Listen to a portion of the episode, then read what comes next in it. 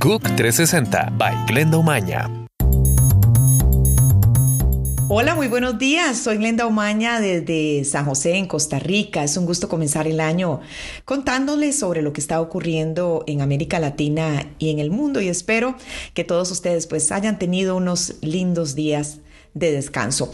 Vamos a comenzar contándoles lo que sucede en Irán, donde nueve personas eh, fallecieron en las últimas horas. Sigue en todo el país una ola de protestas contra la situación económica y el gobierno. En total, 21 personas, entre ellas 16 manifestantes, fallecieron desde el jueves, cuando empezaron en la ciudad de Mashhad las protestas contra las eh, dificultades económicas y el poder que luego se extendieron por todo el país. Les informo lo último sobre una noticia lamentable aquí en Costa Rica. Este domingo 31 de diciembre se estrelló una avioneta en la zona de Guanacaste. Murieron los 10 pasajeros estadounidenses y dos tripulantes.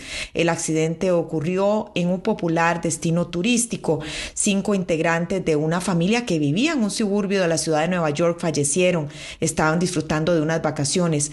El mismo presidente Luis Guillermo Solís expresó sus condolencias por el accidente, en un comunicado se comprometió a trabajar con las familias de las víctimas para darles el apoyo necesario. La causa se habla de fuertes vientos, sin embargo, el organismo de aviación civil aseguró que la avioneta tenía al día sus certificaciones, había sido inspeccionada un mes antes del accidente.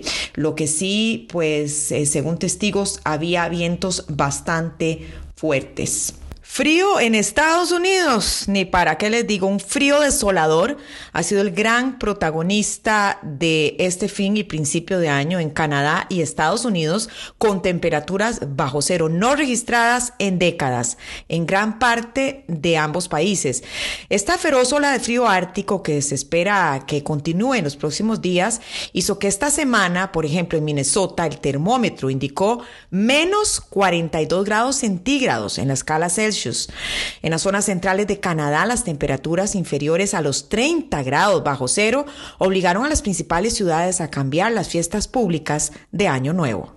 Más de 300 mujeres de Hollywood, entre ellas Meryl Streep, Kate Blanchett, Jennifer Lawrence, revelaron una iniciativa para enfrentar el acoso sexual generalizado, llamada Time's Up, que se traduciría como Se acabó el tiempo.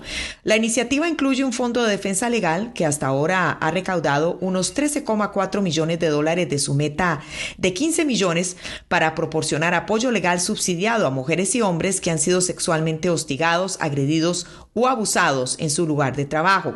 La iniciativa también invita a las mujeres de Hollywood a vestirse de negro en la ceremonia de los Globos de Oro del domingo como una declaración contra la desigualdad de género y racial, así como para aumentar la conciencia sobre los esfuerzos del grupo.